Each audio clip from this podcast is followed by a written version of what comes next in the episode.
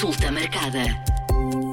Bem-vindos à consulta marcada. Está frio, muito frio, é disso que vamos falar no episódio desta semana com a Vera Leal Pessoa. Olá, Vera, está realmente muito frio e vamos saber uh, de que forma é que o frio afeta uh, a nossa saúde.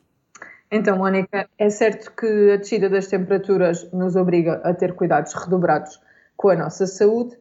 Uh, se por um lado nos encontramos numa altura do ano em que as doenças respiratórias circulam com facilidade, altura na qual a renovação do ar das nossas habitações e outros espaços fechados assume um papel fundamental, por outro, urge garantir o conforto térmico dessas mesmas habitações para proteger a nossa saúde e, portanto, há que, há que encontrar um equilíbrio entre estas duas dimensões. Como é que podemos fazer isso? Uh, de uma forma muito prática, podemos, por exemplo, abrir as janelas dos espaços da nossa casa em determinados períodos do, do dia que não estejam a ser utilizados, de forma alternada entre os diversos espaços existentes, por forma a garantir, lá está, a renovação do ar, sem nunca descurar a manutenção do conforto térmico utilizando equipamentos de aquecimento ou na impossibilidade de o fazer vestindo roupa quente.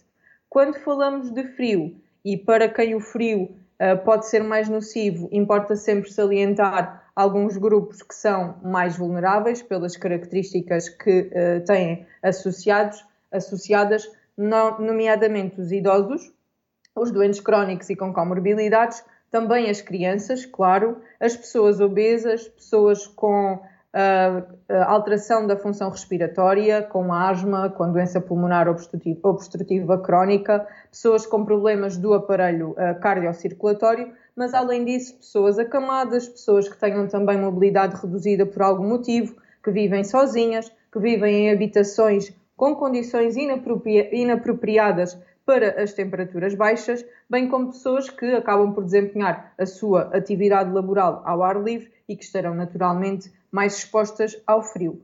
O frio também é sinónimo de um aumento no número de casos, não só de gripe, eh, de Covid-19, mas também de outras infecções respiratórias, por exemplo, as provocadas pelo vírus sincicial respiratório, eh, mas além disso também, eh, como bem sabemos, aumenta os episódios de urgência. Portanto, a diminuição, a diminuição das temperaturas faz com que passemos mais tempo em espaços fechados, muitas das vezes esses espaços não estão ventilados ou estão ventilados de forma inapropriada, o que vai então potenciar a transmissão de agentes infecciosos pessoa a pessoa. Portanto, importa salientar a importância da ventilação dos espaços para a minimização do risco de transmissão destas doenças, bem como a utilização ponderada dos serviços de saúde. Bem sabemos que isto, por vezes, não é assim tão fácil de colocar em prática, mas de acordo com o grau de gravidade da situação clínica, há que fazer a utilização ponderada dos serviços de saúde.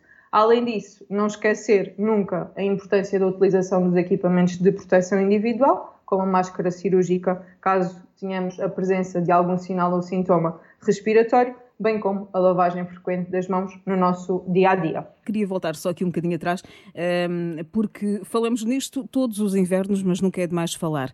Ehm, nas casas eh, em que as condições eh, de climatização não são as melhores, e muitas vezes as casas do interior do país eh, têm lareira, e sabemos que às vezes acontecem acidentes e problemas com lareiras e com salamandras e com esta necessidade de, de aquecer a habitação, mas também aqui há um risco. Sim, sim, Mónica, claro. Há sempre o risco associado aos equipamentos que nós utilizamos para aquecer as nossas casas e temos que fazer uh, uma utilização responsável destes mesmos equipamentos, não só uma, uma utilização que fazemos no dia a dia, mas é importante também que seja feita a manutenção destes mesmos equipamentos, porque por vezes alguns dos acidentes também acontecem não só por uh, alguma uh, menor vigilância da nossa parte, mas também menor monitorização das condições destes equipamentos. Claro que não só as casas do interior, mas também uh, outras casas e todas as casas estão sujeitas a estas dificuldades de aquecimento e muito sobretudo porque as questões de eficiência energética dos edifícios não, nas últimas décadas não têm constituído uma, uma prioridade e muitas das vezes consideramos e olhamos para Portugal como sendo um país com um clima ameno, isso é socialmente aceito e depois, apesar de se falar muito nesta problemática em termos de ação a título individual, a título familiar, fazemos pouco. Portanto, a pobreza energética, só para que fique aqui bem explícito, é um problema de saúde pública, é um problema com o qual nos preocupamos todos os dias. Portanto, urge tomar medidas que eh, efetivamente permitam mudar atitudes e permitam mudar comportamentos neste âmbito, porque além de ser uma questão histórica e cultural, uh, também está muito relacionado com o setor da construção, não é? A, a escolha dos materiais de construção, por mais que nós tenhamos uma alternativa de utilizar um equipamento que nos permite aquecer as nossas casas, a questão dos, dos materiais de construção e da sua utilização de forma desadequada ou porventura da construção de casas com uma má orientação solar dos edifícios acaba por gerar outro tipo de problemas, não só em termos de dificuldade no aquecimento, mas também em termos de problemas de umidade e de bolor, e este ano tem sido um ano em que esses problemas se têm verificado nas nossas casas, quer seja no interior ou não. Além disso, também nunca podemos descurar aqui as questões de índole económica, não é? Porque na altura, muitas vezes, escolhermos os materiais para a construção dos edifícios e para a construção sustentável dos mesmos, a prioridade continua a ser a redução dos custos uh, e, portanto, o caminho a percorrer é longo e uh, não há dúvidas, de facto, que o investimento na, na eficiência energética das habitações trará ganhos para a nossa saúde, quer a médio, quer a longo prazo. A este propósito, Mónica, se me permite, eu gostava de deixar aqui algumas dicas mais práticas, algumas delas nós vamos ouvindo falar, mas era realçar aqui alguns aspectos que de facto nos permitem proteger as nossas casas das baixas temperaturas e, consequentemente, claro está, proteger a saúde dos que nelas habitam. Uh, começar por falar da questão do sistema de aquecimento, lá está, Portanto, é importante que selecionemos o sistema de aquecimento certo para a nossa casa e as casas não são todas iguais, têm dimensões distintas e há que ter atenção a isso. As habitações mais recentes, claro está, já incluem alguns sistemas de aquecimento, mas há inúmeras opções que podem ser adaptadas às necessidades de cada casa, desde piso radiante a bombas de calor, aquecimento central, entre outras. O que importa é que, de facto, na altura de escolhermos o nosso sistema de aquecimento, tenhamos em conta não só a dimensão, mas também os custos da instalação, quer seja os custos habituais que temos mês a mês, mas também o, uh, vou voltar a um ponto que referi anteriormente, à questão dos custos da manutenção, não é? Porque é importante que façamos a manutenção, a monitorização e a vigilância destes equipamentos. Claro que se nós tivermos uma temperatura agradável dentro de casa, Uh, não vamos precisar de ter tantos cuidados adicionais em termos de vestuário, uh, naturalmente, e isso faz com que também nos sintamos mais confortáveis nas nossas casas. Outra questão também importante e que por vezes as pessoas costumam descurar é a questão do isolamento adequado de portas e janelas. Portanto, para impedir que a entrada de correntes de ar e evitar que o calor uh, resultante dos equipamentos que utilizamos para aquecer as nossas casas uh, efetivamente se perca e, se, e vá drenando para o exterior, é importante que de facto todas as portas que dão para o exterior uh, consigamos tapar as suas, as suas frestas e além disso isolar muito bem as janelas. Claro que há janelas de vidro simples que são mais difíceis de isolar, as de vidro duplo naturalmente permitirão uma maior uh, um, isolamento mais efetivo da casa, mas há que também adaptar as medidas a implementar de acordo com a nossa realidade.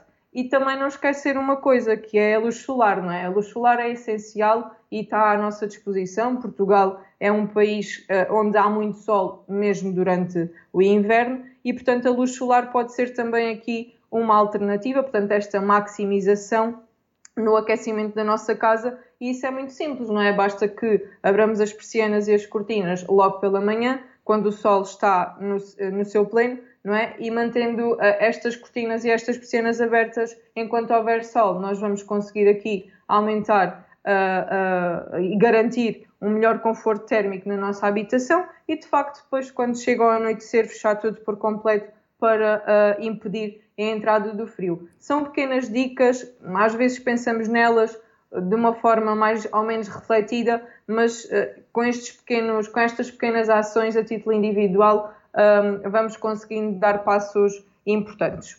Vera, e em tempos de, de, de, preços inflacionados e do aumento do custo de vida, eh, se calhar há que ser aqui criativos. Há pessoas que não ligam o aquecimento exatamente para não gastar energia, e se calhar essa, essa dica de, de vestir mais roupa para estar mais confortável dentro de casa e o isolamento de uma forma também um bocadinho mais eh, criativa das janelas e das portas. Sim, sim, é isso mesmo, Mónica. É muito importante também, uh, face à inflação, que consigamos encontrar estas alternativas mais caseiras, mais arcaicas, o que lhe possamos chamar, mas que de facto, se pensarmos nelas, fazem sentido e são pequenos gestos, pequenas ações que vão, um, uh, vão proteger a nossa saúde a médio e a longo prazo e é nisso que, que nos temos que focar. E agora, o frio agrava mesmo a dor? Uh, desde sempre que ouvimos várias pessoas dizer que ah, está-me a doer aqui a articulação, é porque vai, vai chover ou vai fazer frio. Isso é mesmo verdade? Qual é o efeito do frio uh, nas dores ou na antecipação das dores, digamos assim? Olha, Mónica, é curioso porque tive um episódio pessoal exatamente reflexo da descida de temperatura da semana passada, que se verificou na quinta e na sexta-feira, e portanto posso uh, dizer que, uh, de acordo com a minha experiência, efetivamente o frio agravou e tive um episódio de uma contratura muscular, penso eu, devido ao, ao frio. Mas antes disso, gostava só de dar aqui algumas notas um bocadinho mais uh, com base na evidência. Portanto, relativamente aos nossos ossos, nós uh, olhamos às vezes para outro, outro tipo de sistemas do nosso corpo, mas os ossos e as articulações, se calhar só quando doem é que efetivamente nos preocupamos em garantir a sua, a sua proteção e, e, e a promoção da sua funcionalidade uh, em pleno mas os ossos são de facto essenciais ao desempenho das nossas funções diárias, não é? Porque se nós estivermos bem, se estivermos sem dor, se conseguimos movimentar os nossos membros, fazer a locomoção sem qualquer tipo de dor, nós com certeza também vamos desempenhar as nossas funções de uma forma mais efetiva. E apesar de os problemas nos ossos e nas articulações uh, estarem muitas vezes associados e falarmos deles quando falamos do avanço da idade, efetivamente a verdade é que podem surgir em qualquer altura do ciclo de vida e eu constatei isso ainda há pouco tempo. Uh, aqui também gostava de frisar que às vezes falamos de problemas de ossos como falamos da osteoporose, falamos das artrites, mas é importante aqui uh, distinguir estes conceitos. Quando nós uh, estamos a falar de problemas na constituição ou na resistência dos ossos propriamente ditos, nós falamos efetivamente de osteoporose. Quando o problema é mais relacionado com as articulações, um, falamos de artrite, de artrite, que habitualmente é esta designação que utilizamos para várias patologias que causam dor ou inflamação das articulações, e destas a osteoartrose ou vulga artrose é a, a, a mais frequente, afetando cerca de 90% dos indivíduos acima dos 60 anos de idade. Salientar também que os principais sintomas da osteoartrose são, de facto, a dor articular, a rigidez, a limitação dos movimentos e, em última instância, em casos mais graves, deformações. E o que é certo é que o inverno traz frio e o frio provoca mesmo uh, o aumento da rigidez no corpo, quer com a contração dos músculos e das articulações, que consequentemente faz com que seja mais difícil completarmos o movimento natural uh, do membro uh, que estamos a, a tentar mover, provocando dor. Além de contrair músculos e articulações, o frio provoca ainda uma vasoconstrição dos vasos sanguíneos que agrava ainda mais a dor. Ah, além disso, também gostava de salientar um aspecto que focámos anteriormente relativo à umidade. Também a umidade provoca alguma rigidez muscular e que também acaba por dificultar os movimentos e, consequentemente, gerar desconforto, gerar dor.